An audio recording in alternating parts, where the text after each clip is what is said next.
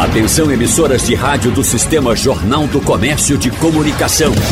No ar, debate em rede. Participe!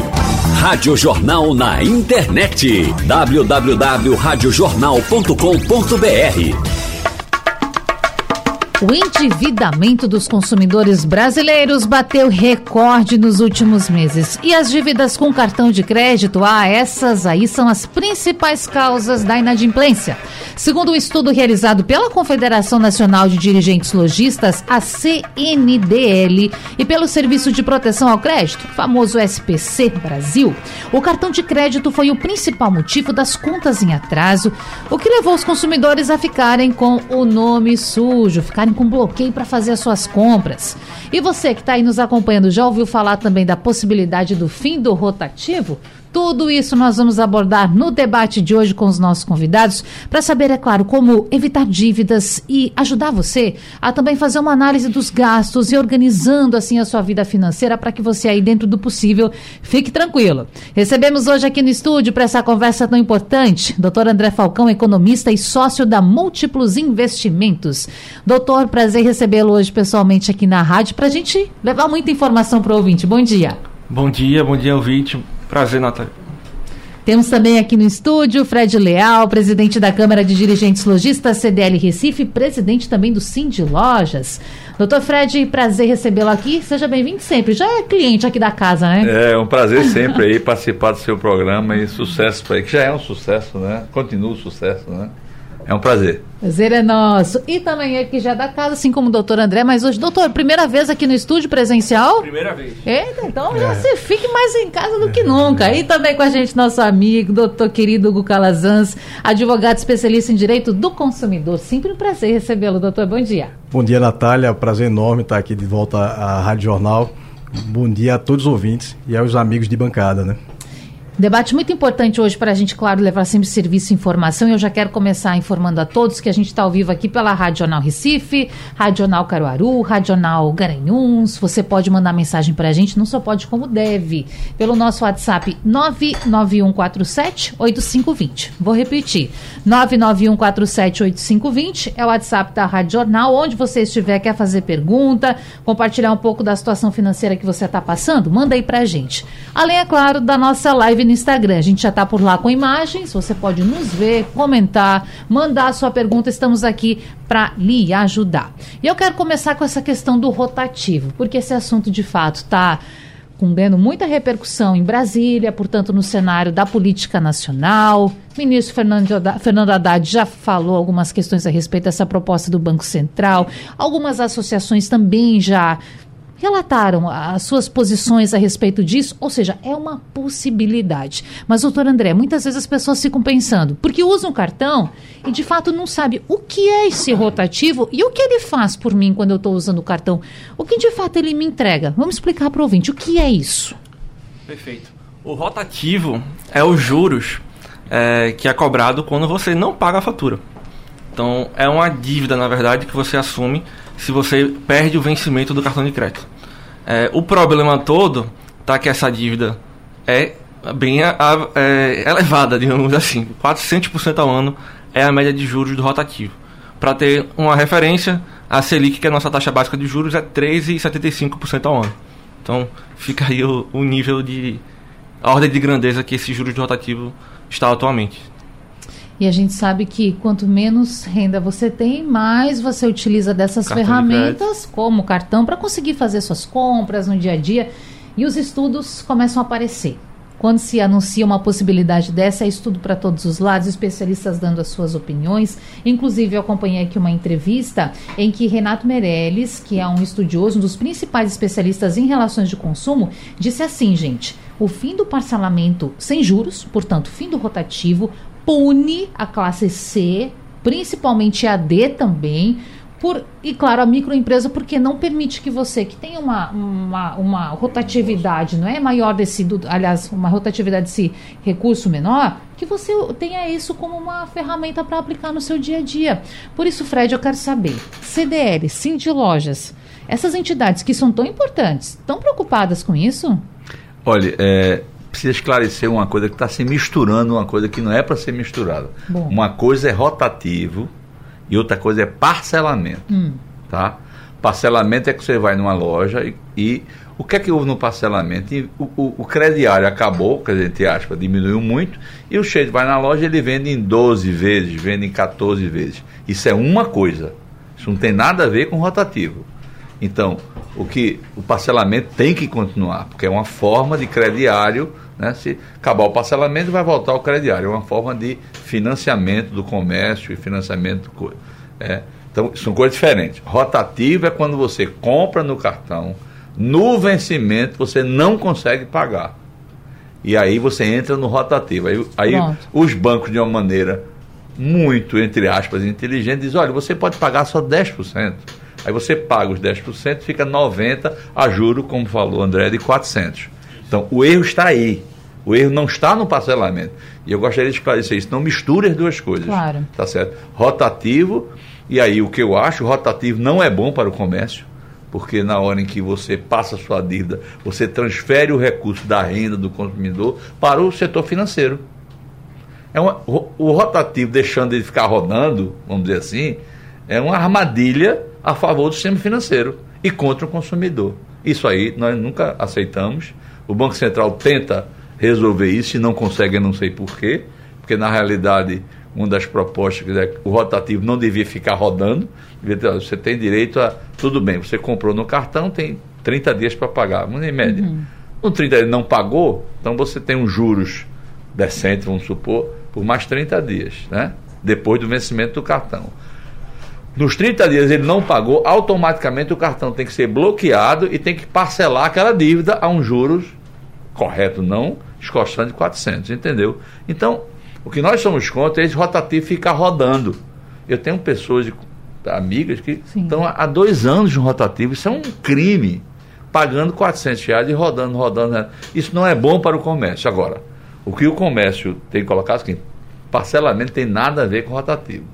Você vai dizer, mas o parcelamento aumenta inadimplência. Aí é outro assunto, quer dizer, se não tiver parcelamento, vai ter crediário, vai ter. assim, Então, o parcelamento no cartão de crédito é muito bom, é importante para o comércio. Eu li sua entrevista, eu li a entrevista do Sim. Meirelles todinha, então com- conheço a opinião dele, ele diz uma coisa muito certa. Penaliza, o, a o parcelamento penaliza a classe C e D. Ou até mais baixo, porque eles usam isso. O que nós precisamos acabar é com a armadilha financeira do rotativo. Esse é que é o ponto fundamental. Posso trazer algum dado para complementar Claro. o do Fred? É, no Brasil, 40% das compras são, passa, são no cartão de crédito, na verdade. 40%. 40%. É, Estados Unidos e México, respectivamente, Estados Unidos são 14% e México 6%. É, o que é que isso diz pra gente? É, o brasileiro usa muito cartão de crédito. Isso é fato, todo mundo sabe, mas o número está aqui para provar. Então, a gente tratar disso, mudar o funcionamento como está hoje, vai afetar tanto o lojista quanto o consumidor também.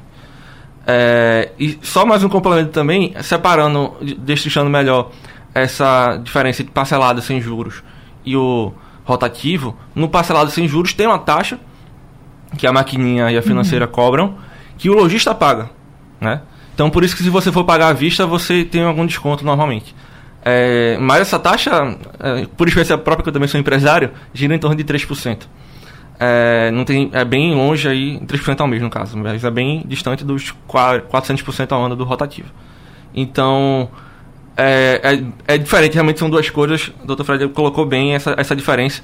E parte do lucro da, da- do cartão de crédito está nessa taxa de 3%, mais ou menos, que é o parcelamento sem juros. Sim. Mas a maior parte está nos 400%, que é o rotativo, né? Ele já conta até que vai ter um- muitas pessoas que vão ficar inadimplentes. Hoje já essa inadimplência está girando em torno de 30%.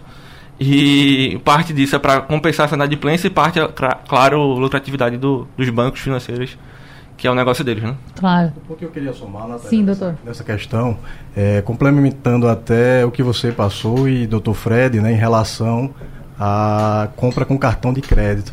A gente tem que levar em consideração que o consumidor brasileiro, a gente tem essa pesquisa da Câmara Nacional de Dirigente Logista, que você abriu o debate com ela, ela diz que a pesquisa mostra que o- os brasileiros inadimplentes vêm priorizando o pagamento em dia de quais contas?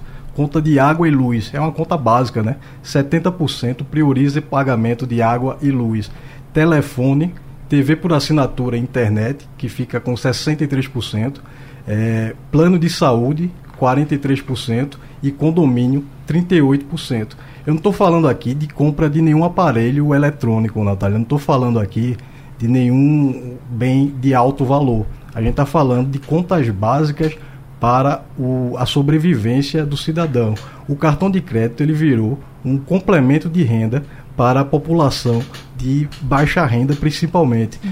E o que é que ocorre? É, eu fico com muito medo de comparar nossa realidade com os Estados Unidos e México, sabe, doutor André? Sim. Porque é, a gente passa por uma questão totalmente diversa na, na construção do desenvolvimento econômico do país da gente.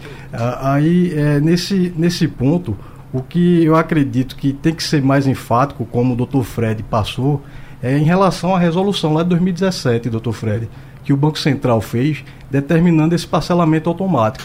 E por que isso não está colocado? Isso eu, não, eu, eu, realmente ia puxar isso, mas você está puxando a sua. Sim. Por que isso não está sendo feito? Eu, eu acredito que por falta de informação do consumidor, porque não sabe que esse parcelamento é obrigatório a partir de 30 dias. A gente estava conversando aqui Oi. na antessala, né?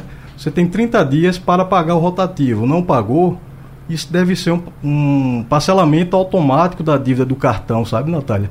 E isso não ocorre. Mas o por quê? Isso é uma coisa também. Eu, eu, eu, eu tinha pensado nisso. O quê? Por que isso não, não ocorre? As, opera, as operadoras de cartão de crédito não têm interesse de cumprir Sim, essa mas é lei. Aí o que é que é, acontece? Tem aquela famosa no Brasil, tem lei que pega e lei que não pega. O né? que é que acontece? Se a gente não busca, se a gente não sabe disso e não busca os nossos direitos, não vai ser cumprido. Né? Se a gente não vai no PROCON denunciar, se a gente não entra no consumidor.gov.br e faz essa denúncia é, junto às instituições financeiras, se a gente não entra em contato com o serviço de atendimento ao consumidor, anota o protocolo ali, coloca a data, horário, o nome de atendente e verifica é, o que eles vão fazer a respeito desse caso, se a gente não busca um advogado de confiança para tentar é, combater essas violações de, da legislação federal, de resoluções do Banco Central, a gente não evolui como sociedade. Então é, é, esse ponto que eu acho que é, que é um, uma é. das grandes questões, porque combater banco, doutor Fred, o senhor deve saber ah, aí, que não é uma das tarefas mais fáceis no sistema financeiro, é, mas você jurídico trouxe informação muito político brasileiro. eu estava em dúvida. Quer dizer, existe uma lei. Existe uma resolução e o Banco Central, Central, com um botão, ele resolve. Faça-se cumprir. Um botão. Olha, quem não fizer, caça lá, sei lá, estou exagerando claro. um pouquinho. Mas eu digo eu fico impressionado isso. O Banco Central tem todas as armas. Por que discutir isso? Eu estava justamente é, em dúvida se essa lei estava vigorando. Uhum. Você agora me trouxe importante colocar. Essa lei já vigora. Por que não? Aí o cara paga 10%, fica 90% a 400. Aí depois paga 10%, 90%. Eu tinha um amigo que estava do, há dois anos assim, por total desinformação e falta de educação financeira, que é um é outro assunto, mas que se claro. deve, deveria ser colocado. Então, o problema é esse. O problema é que não se cumpre lei. Entendeu? A gente discute, a gente. Porque eu acho que aí a atitude de questionar isso não é do consumidor. Ele pode até ter o um direito. Mas deveria ser do Banco Central de dizer cumpra-se é. a lei. O e próprio por vezes até uma campanha, porque a informação precisa chegar até a pessoa, não é? é? Responsabilidade pró social. O próprio Ministério Público, sabe, Sim. doutor, sabe, Natália? É, Existe a, a, tutela, a proteção dos direitos difusos, né? Hum. Direito tem um monte de, nome difícil, né? Mas isso nada mais é do que defender todo mundo. Todo o, Ministério Público tem que defender o consumidor, né? Então, é, ele deveria, sim, né, fazer valer essa resolução do Banco Central, determinar, o PROCON deveria aplicar multas, né? Em relação a essa violação do, de uma legislação própria que não está sendo cumprida e tudo isso é, é, bate muito no que o doutor André estava falando. É, a, gente, a gente tem essa situação de usar 40% das compras no cartão de crédito. Né? Bem diferente de uma realidade é, lá fora. Né? A gente pode usar esses dados de, de 15% nos Estados Unidos, 3% no, no México, que, que, que demonstra justamente essa necessidade do brasileiro de estar tá utilizando cartão de crédito, juntamente com outra pesquisa que a gente tem aqui da Câmara Nacional de, dos Dirigentes Logísticos, que existe a, a, a utilização desse cartão de crédito para pagar contas básicas, pagar água, luz, internet, é, plano de saúde, né, que virou uma conta básica também, e, e também a, em relação a, essa, a essas despesas do dia a dia. Né? Eu quero voltar nessa lei porque o ouvinte que está atento agora aqui ao nosso debate pensou, poxa, eu estou passando por isso e não sabia. Então, ele pode procurar o PROCON, ele pode procurar um advogado. O que, que essa pessoa tem que fazer correndo? A situação, Natália, a gente pode até trazer aqui é, os dados dessa resolução, né? Trata-se da resolução 4549 de 2017, que ela estabelece essas regras aí para o financiamento do saldo devedor da fatura de cartão. Uhum. Isso que o doutor Fred falou. Essa, que o desculpa, André... essa resolução é do Banco Central? Do Banco Central. A lei, é, resolução 4549 do Banco Central. Aí ela traz essas regras para o financiamento, né? E como funciona esse parcelamento, como você Sim. perguntou? É, o cartão é, é alterou assim essas regras do rotativo. Desde 2017, o rotativo só pode ser utilizado por 30 dias. Aquilo que o doutor Fred falou agora há pouco, eu, meu vencimento é dia 10 é, de agosto. 10 de agosto não consegui pagar, até 10 de setembro, são 30 dias, e eu não paguei minha fatura. É, depois disso, passado esse período de 30 dias, as instituições financeiras são obrigadas a oferecer condições mais vantajosas de parcelamento com juros menores, né? Ao invés desses 400% ao ano que, que doutor André trouxe aqui, a gente tem uns juros bem menores. Porque imagina a gente divide isso aí, né? Tu, é, advogado só sabe fazer percentual. Eu não sei fazer conta de divisão, né? É, só sei 20%, 30%, é, eu faço de cabeça. Mas 400 dividido por 12, aí a gente tem, tem quase mais de 33% aí de juros ao mês, né?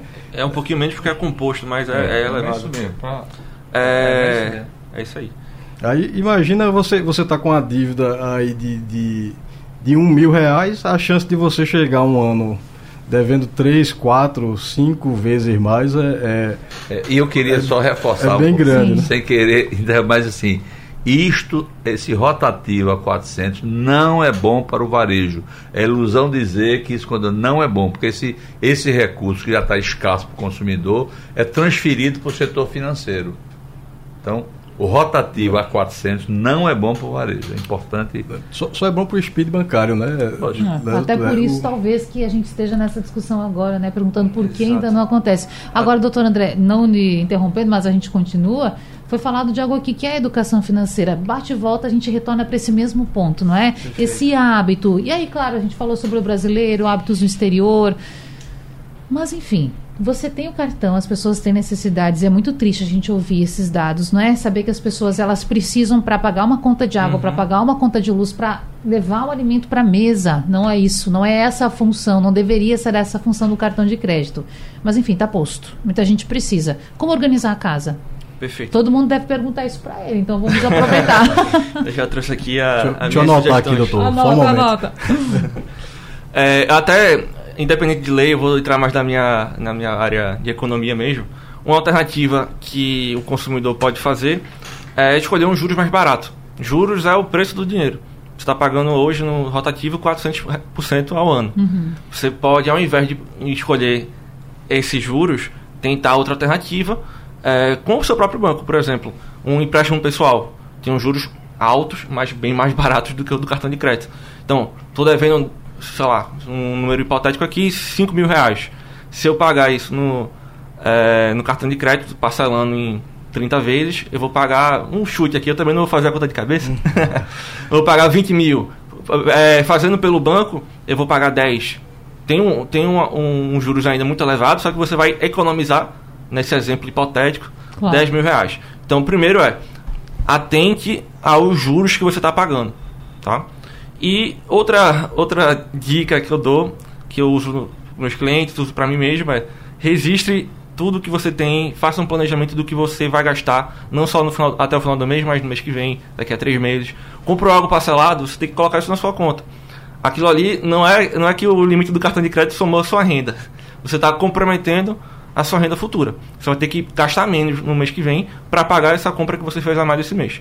Então as pessoas acabam é, olhando para a parcela, cabe no meu bolso de hoje, mas talvez não cabe no seu bolso de amanhã. Né, que vai entrar outras contas, outras despesas, até outros parcelamentos. Então você ter isso mapeado é muito importante. Eu gosto de fazer pelo menos 12 meses para frente de seja no Excel, eu gosto do Excel, né? Mas é. numa, numa caderneta, é, enfim. Uma é coisa importante, André, você falou da, de, dos dados no México, Estados Unidos, uhum. né? Isso. Você o México eu gosto de comparar mais porque é, é parecido com o Brasil. Eu tenho curiosidade ontem falar com uma pessoa nos Estados Unidos.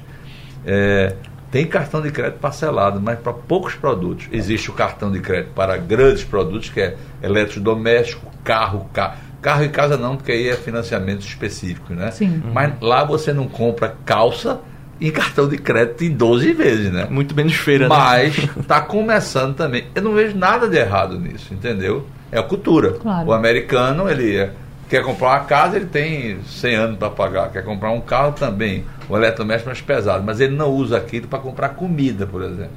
Isso. Então, aí é uma questão maior econômica, marca econômica de renda, falta de renda, falta. Aí a gente vai discutir aqui hum. o dia todo, que não é o caso, entendeu? Então eu acho, eu não sou. Ao contrário, parcelamento é excelente. Antigamente você tinha os crediários, você tinha. Né? Hoje não, você bota o cartão em 12 vezes, passagem você compra em 12 vezes. Ah, mas aí está embutido. Não, está embutido tudo. Tá E o cara aceita se quiser. Não, eu quero pagar à vista. Pronto, pagar à vista. Mas bota em 12 vezes. Agora, como o André falou, a gente vai rodar, rodar aqui e vai tocar num ponto educação financeira. Verdade. Devia ser matéria de jardim de infância. Perfeito. Educação financeira que inclui planejamento, como ele falou, e poupança. Eu preciso cedo, sei lá, na hora que eu despertar para a vida, aos sete anos, sei lá, precisa começar a poupar, precisa começar a fazer sua previdência. Ah, mas aí não tem renda. Não, é outro problema. Mas eu estou falando em termos conceituais. Claro. Então, eu acho que a educação financeira é o ponto fundamental nessa estrutura Perfeito. toda. E diante daquilo que você também recebe, conseguir guardar um pouquinho, né? Pode ser um salário, mas a gente sabe que as pessoas vivem realidades diferentes. Agora, tem um ponto, gente, falando sobre isso, aproveitando, doutor Fred, que a gente já falou muitas vezes aqui no debate, e eu fico impressionada, assim, eu gosto de voltar nisso porque é uma questão bem própria. Quando eu vou ao supermercado, o senhor falou da feira, e vejo as pessoas comprando pãozinho, comprando café da noite, comprando, indo almoçar, e botando no crédito, eu sei, particularmente eu acho isso muito estranho. É, mas olha, eu, eu vou dizer uma coisa. Eu não isso é um nem, problema não é mas um problema? Mas eu não tenho nem dinheiro na carteira mais. Ah, mas eu é. também não ando com dinheiro. Então, resultado, tudo meu é cartão de crédito. Mas paga débito? Hein? Débito, crédito. Não quero, eu quero crédito. Por quê? Eu, tem milhas, tem. Que Milha, motiva? tem, uma série Pronto. de vantagens. O cartão, eu não pago, eu não uso débito, só uso crédito. Agora, eu pago meu cartão de crédito, não estou dizendo que isso é coisa, claro. mas eu pago sempre cinco dias antes do vencimento. Uhum. É uma questão de. Consegue ter a sua organização. Organização, sei de tudo. Pago, agora, tudo meu é cartão de crédito. É. Mas, rapaz, você usa muito. Eu uso cartão de crédito, eu usei um dia desse para comprar um cafezinho, 3 reais no aeroporto Santos Dumont. O cara, ela disse, por quê? Porque ela disse, não, o senhor não. Eu digo, olha, eu não tenho trocado, o senhor não tem cartão, não tem, então tira aqui 3 reais para tomar um cafezinho. Não sei no cafezinho, acho que era, era um pouco mais. Mas veja bem, volta a dizer, a gente vai rodar, rodar, educação, educação financeira. financeira. Por que eu pago com cartão? Porque eu tenho uma série de benefícios, tenho uma série de coisas.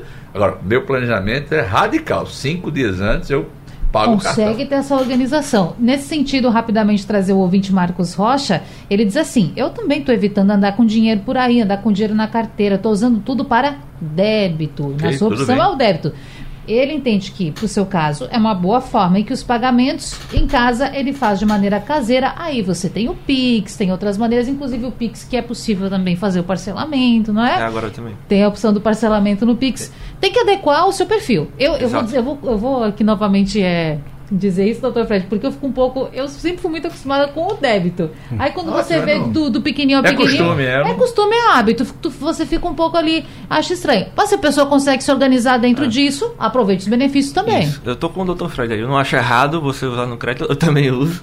Agora você tem que ter organização, é o que eu falei. É. Se eu sei quanto eu vou pagar lá na frente, eu tô, eu tô preparado.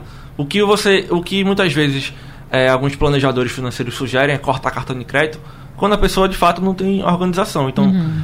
é, é, uma ferramenta que pode atrapalhar se você não está preparado para ela, porque você tem um trabalho adicional de estar tá, é, contabilizando quanto você vai pagar lá na frente. Se isso é difícil para você, é, até sugiro, né? o débito você controla mais fácil, vai gastar só o que tem na conta, então é mais fácil de trabalhar. Vai depender muito da organização financeira da, que a pessoa tem é, para lidar com essas contas. Claro. Mas o crédito, de fato, tem vários benefícios, né? Cashback, é. milhas, enfim. Quem eu sabe eu preferindo. de opinião, viu? É, porque tem uma, uma, falsa impressão também, é, até tem estudo corpo, é, de corpo, comportamento em relação a isso, que o cartão, a tarjeta ali, dá uma impressão que você não está gastando Isso é dinheiro. né? verdade. É. Isso é verdade. Você passa, começa a passar o. Aí, amigo. Pessoas que É, são, não, isso, isso é pessoas que são verdade. impossíveis, né, doutor André? É, Pode ir embora aí com. com-. É por isso, tem que, ser, tem que ser bem utilizado, você tem que entender o seu perfil. Exato. A gente vai voltar sempre É, à educação, educação É, financeira. a finalidade, saber sua finalidade, seu propósito, É. preciso, não preciso, é ordem imediata, não é? Eu, eu, eu tenho, eu sei essa pesquisa, eu tenho até a ordem. É dinheiro, você sente mais, depois é débito e Pix, e por último cartão de crédito. Então você realmente. A dor de gastar é menor no cartão de crédito, você pode até gastar mais por conta disso. De novo, é, o que funciona para mim pode não funcionar para o ouvinte, né? Lógico, Porque é, cada um é, tem cada seu. um tem a sua planeja, seu planejamento e sua, é, sua estrutura. Mas é, não acho que condenar o cartão de crédito também por isso. Não, o faz- cartão de crédito é excelente. É. Eu acho um ponto importante a tocar, Natália, é o seguinte: nós lidamos muito com inadimplência, né? Você tocou Sim. aí, eu estou de inadimplência. Aí, pessoal, a inadimplência diminuiu em, em julho, está diminuindo. Sabe o que aconteceu? Por conta do desenrola, todos os 100 reais você tirou do banco de dados. Você não deixou de, de- de ter a dívida. Você baixou do Só banco de saiu do dados. Para citar um exemplo, o Nubank baixou aí. Então aí os números mostraram que- uma irrealidade. Esses números Verdade. enganam. Entendeu? Não é de fato que existe. Agora, eu até tenho Agora, veja bem, o. Desenrola é fantástico. Sim. Eu acho que é um programa bom. É um programa, inclusive, é muito poli- politizado pelo governo. Não, porque eu vou fazer isso, vou fazer aquilo. Os bancos já estão fazendo isso há muito tempo. O Desenrola, na realidade, deu uma. Deu uma visibilidade, deu, forçou incentivo. mais. Acho bom, acho ok, acho que vale a pena. Agora, os bancos e as lojas de varejo já estão fazendo isso há muito tempo. É. Você chega num banco, uma dívida de dois anos, o banco. Por quê? Porque existe uma, uma coisa contábil que o banco lança aquilo em prejuízo e quando você paga um real daquele coisa, ele vai para a receita. Então ele- o banco quer de qualquer maneira, se ele vê que você não vai pagar, então eu acho importante. Mas é importante dizer que não há efetivamente um número que diga que a inadimplência está baixando. A gente precisa analisar isso. E eu analiso isso com tanto grau, tanta coisa, porque é uma coisa do meu dia a dia. Claro. Então não tá. Agora, eu acho que, ao contrário, eu acho que continua a renda muito deprimida. Varejo vive de duas coisas, renda e crédito. A renda está tá deprimida e o crédito está escasso e caro. Né? Escasso e caro. Então, a gente tem uma previsão até o fim do ano e muito morno. É. E, eu, e veja bem, o varejo, o pessoal diz, "Não, mas eu, quero-" o varejo vive de vender e receber. Esse negócio de dizer, vou vender e, e vou deixar lá, não, a gente não é bom. Então a gente volta a dizer, a gente quer que a pessoa compre dentro do planejamento financeiro, dentro da sua, do seu orçamento. É difícil, é. O brasileiro já vive muita dificuldade, a classe C e D tem as dificuldades dela, né? E ela tem como é, o Hugo falou, ele vai pagar a primeira conta de luz, a conta d'água, tá certo ele, né? Mas a gente não quer que isso vire uma bola de neve. O que eu sinto é que precisa haver uma campanha de educação financeira para dizer compre aquilo que você pode pagar. Mas, doutor Fred, isso às vezes não é possível. Sim, eu não estou analisando macroeconomicamente a perda de renda. Aí é outro assunto, Claro. entendeu? Inadimplência no comércio do Recife. Qual é o índice? Tem esse levantamento atual? Não, a gente tem aí um índice geral, de, eu tinha isso aqui, mas 70, é, 70 milhões de pessoas e Pernambuco é, ainda continua alta, em torno de 30%, 35%. É muito alto, entendeu? Muito alto. Eu acho que o número é esse. É, e a inadimplência em Pernambuco é maior do que a do Brasil, viu? É? maior do que a do Em Brasil. comparação. É, em comparação percentualmente, Claro. né? Mas é porque tem uma série de fatores, né, também que, que influem isso. A gente tem Eu tido... tinha um dado da, do Brasil de 30%, né? Você falou 35% aqui em Pernambuco, É. nessa faixa, né? É, é mais ou menos isso aí. Mas é que eu volto a dizer, precisa de educação financeira e outra coisa, precisa. é, hoje, qualquer pessoa que tem vontade de pagar sua dívida, você consegue coisas incríveis no varejo, no banco, porque isso é coisa. Precisa haver essa, essa, essa descompressão nesse sentido. Mas roda, roda e vamos entrar na educação financeira É sempre. E eu vou lá para o Agreste do Estado, para Garanhuns, porque o nosso ouvinte Luiz está acompanhando de lá e relata um pouquinho do que está vivendo. Ele diz assim: Quero saber qual o procedimento em caso de uma dívida no cartão, quando já foi tentado acordo diretamente com a instituição, no feirão do Serasa, barra Desenrola Brasil, seja atual também, né? E o único acordo que foi proposto fala de colocar o valor que o valor fica, aliás, três vezes maior que aquele que originou o débito. E no parcelado, o valor cobrado fica seis vezes maior. Que bola de neve, né? que falar para o Luiz? Vale a pena, doutor Hugo? Da situação aí. Para onde ele corre? A situação aí, Natália, existe a lei de superendividamento, né? Hum. A gente teria que ter mais detalhes em relação à situação financeira dele, né? Quanto às dívidas e a renda que ele tem hoje, para ver qual é o, o, percentual de que as dívidas estão comprometendo assim sua renda. Mas caso seja acima de, de 50%, é, há a possibilidade de ele buscar junto ao Poder Judiciário a repactuação aí dessas dívidas, né? Então ele pode buscar um advogado especialista para orientá-lo em relação a essa questão e pode sim haver na justiça a renegociação determinada por lei, né? Agora tem um período dessa dívida, uma dívida de dois anos, cinco anos, dez anos, até que momento você pode negociar? Na verdade, é, não existe período hum. máximo nem mínimo, né? Houve o débito, ele tem essa possibilidade. A grande questão aí, Natália, seria em relação à renda. Claro. A parte da que essa dívida está comprometendo aí a, a, a, a, renda dele.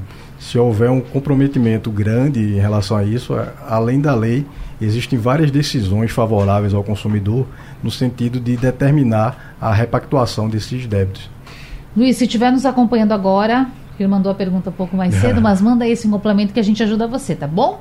Vamos lá. Agora, a Judite de Paulista quer saber: tem como tirar o cartão ou os cartões é, consignados do benefício? Acho que ela está falando de algum benefício social, né? Cartão de crédito. E aí? Não, está falando do consignado. Do consignado, eu confundi as coisas que aqui. Que eu, né? sou, eu sou radicalmente é. contra. Fui contra há cinco anos atrás uhum. e sou contra hoje. Continuo contra. A coisa mais sagrada de todos os governos é o salário do trabalhador. Então, não vou citar nomes, mas em determinado momento, o governo fez um acordo com um banco Sim. que saiu na frente do consignado e mexeu no salário do trabalhador até hoje. É um crime. Eu, eu sou assim radicalmente contra. Ah, porque é, naquela época assim, porque o juro é mais baixo, ilusão.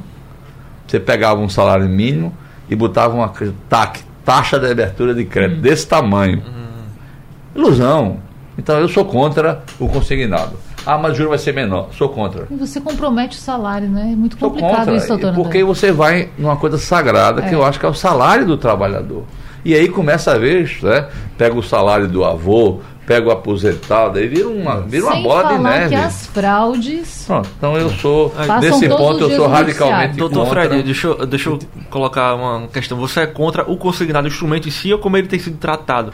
Porque. Não, eu sou contra ele porque eu não vejo é, uma maneira de tratar ele de uma forma. Eu acho que você Saudável. vai em cima do salário do trabalhador, ele se ilude, o sistema financeiro cobra esse juro de outra maneira. Entendi. É isso aí realmente é um, é um cobra problema. de outra maneira, ué, e você é. fica, o pobre coitado que recebe um salário mínimo, falando desse coisa, uhum. ele não tem educação financeira, chega no banco, o cara diz, olha, eu lhe dou 5 mil reais. O cara fica louco. Eu uhum. acho que é uma forma de iludir. Aí vai, aí, aí tira do salário todo durante cinco anos, sei lá quanto, tira do salário dele. O cara já vive, então eu sou contra, porque é, na realidade o crediário é uma antecipação de consumo. Né? Filosoficamente, você não tem o dinheiro hoje, você joga para frente. Só que você está dando uma, uma, uma, antecipação de consumo em cima de um salário de muito baixa renda. Sim. E é iludido o trabalhador. Então, eu sou contra nesse sentido. Se você Sim. dissesse que o consignado, o juro vai ser 1%, aí eu. Mas não é. A gente conhece o financeiro, entendeu? Eu acho que o consignado não melhora nada, endividou, um monte de fraude, um monte de coisa. Eu, para evitar isso, eu sou contra o consignado. Fui há cinco anos atrás, acho que há cinco anos, né? Acho que só traz problema. E aí vai, hoje tem bronca no PROCON, tudo que é lado, o cara é. tira em dois bancos o juiz entra e ah, é uma confusão. Eu sou contra e acho consignado uma coisa. A ideia do instrumento financeiro, só explicando para o ouvinte, é você vai é, garantir que vai abater a dívida do seu salário. Então, antes uhum. de receber, você já pagou aquela dívida. Por isso que os juros normalmente são menores. Geralmente. Então, é, normalmente. Mas aí o que você está colocando é a prática, né? Isso aí é a teoria. A teoria. A teoria é uma maravilha, mas vai ver na prática, não, porque o juro é baixinho, 3% ao mês. Amigo, 3% ao mês é um juro extorsivo. O juro para ser correto, correto assim, exagerando, devia ser inflação, mas um pouquinho. Mas um pouquinho, né? Seria o famoso spread. Mas os spreads dos bancos nacionais são absurdos. São milionárias, né? E o, que, é. e o que deixa a gente mais triste, Fred, não é só o empréstimo consignado, né? Que existem o cartão de crédito consignado, que é, abate apenas 5% do saldo devedor da renda do, do aposentado, pensionista, servidor. Sim. É, isso aí, ele existem situações de dívida infinita. Chegou um cliente lá no escritório, André, que o cidadão estava pagando há 20 anos. Ele é servidor do Tribunal de Justiça de Pernambuco. Há 20 anos ele vinha pagando 5% de uma dívida que ele não sabe nem qual é. Nossa. E algo que ele nunca comprou. Aí vinha lá descontado. E provavelmente é. os juros que rende no mês é, é maior que os 5% que ele está pagando, né? Então é. Vai crescendo. E, e, tudo isso aí crescendo, ele não sabia o que fazer. Mas olha, quando você bate nas portas do judiciário para só. Ele é um sujeito muito mais é, é, uma renda mais elevada que a população em geral também. E tal. Né? E é uma coisa, tá? Estou uhum. falando e eu estou focando muito no sujeito que recebe salário mínimo. Que os bancos foram em cima. Um banco, que não vou citar nome, fez um acordo com o governo na época e entrou, passou seis meses tendo a prioridade do consignado no Brasil. Lavou a burra, né? É. Inclusive tem um ouvinte aqui que comentou aqui na nossa live, tá bem atenta que é o que a gente tá falando no Instagram, que é a Duda. Ela diz, eu trabalho na Prefeitura do Recife e eu já vi servidor fazer 12 empréstimos, com 12 empréstimos ativos. É. Enfim. Só, Gi, só lembrando, vontade, só lembrando, Natália, que eu acho pouco provável você ter 12 empréstimos e não hum. comprometer ao menos 35% da sua renda. Existe uma lei é, que protege o consumidor que determina que não pode haver ah, empréstimos consignados que passem de 30% da renda do consumidor. É importante é, o ouvinte estar atento em relação a isso, porque é, às vezes você tem ali vários empréstimos de uma forma ilegal e que existe a possibilidade da declaração até da nulidade daquele empréstimo posterior. Hum. Porque é, há um entendimento nos tribunais, é, tanto o Tribunal de Justiça de Pernambuco como, como os tribunais superiores, que há a má fé da instituição financeira por saber da lei e mesmo assim é, usando até a palavra que o doutor Fred utilizou, ele está ali é, extorquindo a, a, a, o consumidor, né? E isso não pode ser, é, dentro de um sistema jurídico, não pode ser é, homenageado. Então, o consumidor ele não pode ter mais do que 30% de é. empréstimos consignados em sua folha lá de rendimento. Então, é importantíssimo que o ouvinte fique atento em relação a isso. Claro, informação muito importante. Já tem mais uma aqui é, do ouvinte ele não fala o nome dele, vamos então respeitar aqui, porque muitas vezes as pessoas também querem preservar a sua identidade, né? Ele diz assim: Eu comprei um aparelho celular, um smartphone, paguei o seguro de um ano, aquele que é oferecido quando você comprou o aparelho. É um seguro contra furto, só que ele foi assaltado 26 dias depois da aquisição. A seguradora falou que ele não tinha direito à restituição antes de 30 dias porque existia uma carência na contratação desse seguro. Tentou o PROCON, não conseguiu agendar atendimento. Ele comprou ah, esse seguro e provavelmente também um aparelho celular no cartão de crédito, porque ele diz paguei com cartão de crédito. Foge um pouquinho da nossa proposta, doutor Hugo, mas é importante atender esse ouvinte. No caso da seguradora, existe esse prazo mesmo, 30 dias. A gente fala que, infelizmente, de furto, de violência, as pessoas passam por isso com muita frequência. Tem uma carência aí nessa contratação? A princípio não, mas a gente teria que analisar esse contrato de seguro, sabe, Natália? Sim. É, a gente tem que, que pegar essa apólice para dar uma resposta mais concreta ao ouvinte. Uhum. Mas é bom destacar que, não havendo essa carência, não só a seguradora é responsável, como também a própria loja que vendeu, né? Porque uhum. existe uma responsabilidade solidária entre os fornecedores aí de serviços e produtos, né?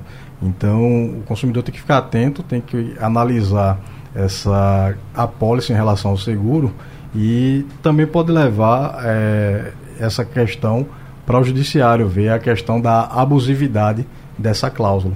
Então, Mais uma aqui para. Eita, interrompi? Não, não. Tá certo, desculpe. Mais uma para a gente fechar aqui nesse bloco com as perguntas dos ouvintes. Tem o Alexandre de Olinda. Ele fala que é servidor estadual e que há pelo menos cinco anos tem desconto do antigo Banco Cruzeiro do Sul, atual Banco Pan, em um cartão consignado. Já procurou a instituição para fazer um parcelamento. Eles, segundo o ouvinte, se negam e todo mês tiram um valor do seu salário. Ele pode, ele tem uma alternativa judicial, pode entrar em contato com advogados, com escritórios, ele quer saber o que fazer. E aí? É a situação que a gente acabou de falar, uhum. Natália. Cartão consignado com dívida infinita. O consumidor ele não consegue pagar a dívida. Vai passar o resto da vida ali sendo descontado 5%. E isso é abusivo, é ilegal. Ele pode sim procurar um advogado e dar entrada que o Poder Judiciário tem várias decisões. A jurisprudência é pacífica nesse sentido de dizer que é nulo esse contrato de prestação de serviço. E, inclusive, ele pode, além de anular, conseguir uma indenização por danos morais devido a esses transtornos todos suportados aí em relação à instituição financeira. É, cada caso, como se fala, é. é. um caso, então precisa que você analise também. A gente tenta aqui de maneira muito genérica, né, auxiliar, levar informação. E claro, né, doutor Fred, isso tudo preocupa por quê? Porque lá na outra ponta quem sente é o comércio, a pessoa está com parte do seu salário. É, e uma coisa importante é o seguinte: atendido. a distribuição de cartão uhum. no Brasil é um negócio tem gente que recebe, tem gente que tem 10 cartões. Tem gente que São, nem solicita e recebe em casa. Não, exatamente. Então, esse é um problema. É, é, os bancos, quer dizer, teve o, o, um banco aí, não vou citando o nome, que distribuiu o cartão para todo mundo. Aí depois vem reclamar na inadimplência, ele tá tudo embutido, ele distribui, estou exagerando um pouco, distribui mil cartões, 20 não paga, ele dos que pagam, ele bota um juro alto para cobrir. É, eu já estava falando de o cartão de crédito pode ser um bom aliado, agora é, é um ponto importante você ter um cartão, você consegue controlar. Ter dois, talvez. Agora você ter três, quatro, cinco, seis, você vai acabar perdendo controle. Por mais controlado, organizado que você seja, você vai acabar se perdendo ali naquelas parcelas, naquelas datas de vencimento. Porque realmente foi um bombardeio de cartão de crédito que os consumidores foram recebendo ao longo dos últimos anos. E é difícil controlar se você for pegando todos. Claro. A gente falou um pouco sobre o Pix parcelado, que é uma opção, né, doutor André, para essas pessoas que podem estar complicadas aí com o cartão. Enfim, são novidades que estão chegando. Está funcionando? Está em aplicação? Não está? A pessoa que chega lá na loja, chega no comércio com o Pix, pode já parcelar a compra? Pode sim. Agora, eu, eu acho que é não, vai, não vai pegar tanto assim hum. quanto o Pix normal. Por quê? Porque o brasileiro, eu trouxe aqui uns dados no começo da conversa, muita gente já usa o cartão de crédito acho que não tem uma. É, é, não é tão óbvio assim a vantagem que ele vai ter parcelando no Pix. É, você vai tirar um intermediário, ok, mas no cartão você já está mais acostumado, é mais fácil, é mais simples, enfim. Eu acho que não é uma revolução tão grande quanto foi o Pix é, inicial, né? Que, que deixou mais rápido as transações. Pix parcelado. O Pix parcelado. Eu não acho que vai ser tão é, revolucionário assim.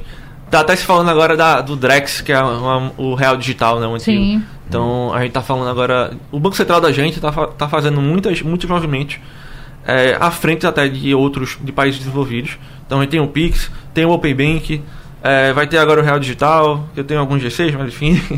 eu acho que essas ferramentas podem ser também uma, uma solução para o problema que a gente está tratando aqui. Por exemplo, é, no Open Bank, é, explicando para o ouvinte, é, você tem uma plataforma que os bancos conseguem acessar entre si os dados é, de dívidas é, informações financeiras dos clientes. O score. É, o score também. Mas o que poderia ser feito, por exemplo, estou é, com a dívida do cartão de crédito. Vou vender, entre aspas, essa dívida no mercado e vou é, conseguir um juros mais baratos do que eu tenho hoje com o meu banco atual. Então, isso é uma ferramenta que o OpenMake permite. Então, poderia ser explorado mais nesse sentido. Uhum. Então, a tecnologia também é uma aliada e o Banco Central é, melhorando essa tecnologia do nosso sistema financeiro também nos ajuda.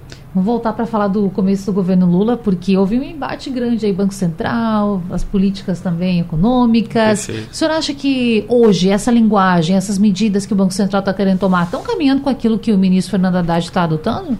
Sim, eu acho que é, nesse ponto específico até eu, eu, discordo do jeito que foi colocado, porque gerou uma confusão. Uhum. A gente estava falando agora há pouco de ah, o parcelamento sem juros e o rotativo. Mas é, o governo e o Banco Central se aliaram nessa medida e, inclusive, agora, partindo do lado financeiro, que é a minha especialidade de investimentos, a Selic reduziu é, nesse mês em meio ponto percentual. A gente está começando agora um ciclo de baixa de juros. Isso é bom é, para o varejo também, juros mais baixos. É bom para a economia como um todo. É, e de fato a gente está vendo um, um, alinhamento que aquele, aquele confronto que estava, que eu acho que não era nada saudável, agora parece estar tá, tá se reduzindo. Então é, a, a, perspectiva está um pouquinho melhor para essa parte aí de Banco Central, o governo, as coisas estão se alinhando melhor na minha visão. Expectativa então, doutor Fred, para o comércio, para o varejo? É, a gente tem aí uma expectativa de um negócio meio morno até o fim do ano, porque não tem nenhuma, nenhum fato novo. Hum. Quer dizer, a gente ontem viu que foi aprovado o acabouço fiscal. no meu entender, é que eu buscar o seguinte: eu vou gastar porque eu vou receber. Então, eu acho que o governo está gastando mais do que tem. Não é só esse governo, todos os governos fazem isso, mas é. esse eu acho que vai fazer mais. Vai. Isso não tem, não tem solução. Gastou mais do que tem, sobe juro. Então, eu acho que esse embate do, do, Banco Central é uma coisa política, não tem nada a ver. O Banco Central está fazendo o papel dele. Graças a Deus a gente tem Banco Central independente. Sou absolutamente a favor do Banco Central independente. Eu acho que o, alguns exageros, eu acho que o juro está muito alto, mas isso vem de, de, um ano atrás, talvez, por conta de algumas coisas. Finalmente é o seguinte: o Banco Central baixa o juro na hora que o governo diz eu sou responsável, eu gasto somente aquilo que eu arrecado, eu não vou fazer. Se ele disser isso, o banco a expectativa e ele vai fazendo. Eu acho importante, acho que o juro está demais, dizer, isso não quer dizer que o juro esteja. Acho que a gente vai ter uma diminuição dos juros, mas, por exemplo, a inflação já aumentou em julho. Dizer, o IPCA 15 já aumentou. Uhum. E a, eu tenho os gráficos, porque eu vai aumentar. Pra você ter uma ideia, o, o NPC foi 3% em, ju, em junho. Ele vai aumentar agora, vai começar a aumentar, a curva vai aumentar de novo. Não tem segredo. Se na nossa residência a gente gasta mais do que tem, a gente vai para o cheque especial e pagar mais juros. É a mesma coisa do é governo. Agora, é, é, dizia uma grande política o seguinte: esse dinheiro não é do governo, é nosso.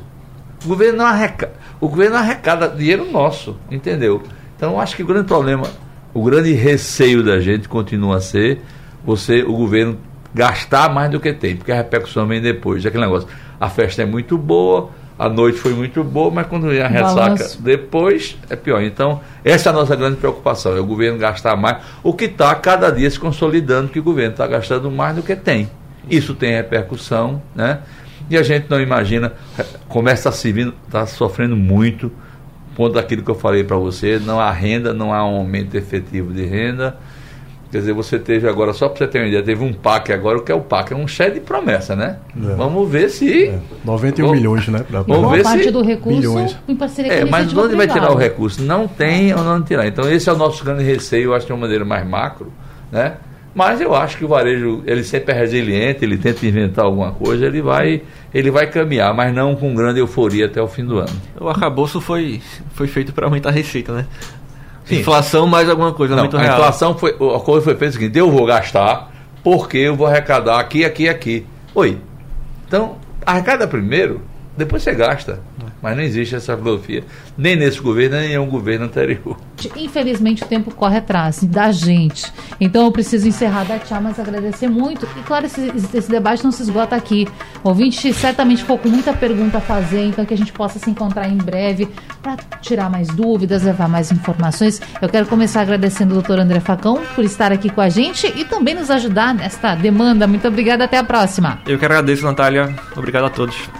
Fred Leal, muito obrigada, viu? O pessoal aqui na, na live falando.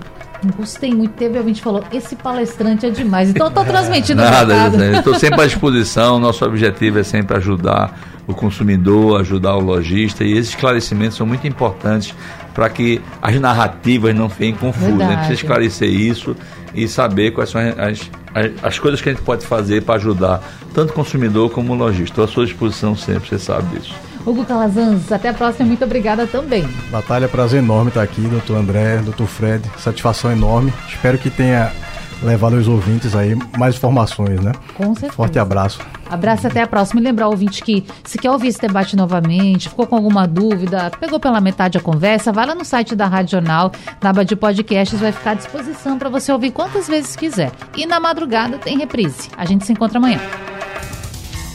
Sugestão ou comentário sobre o programa que você acaba de ouvir, envie para o nosso WhatsApp 99147 8520.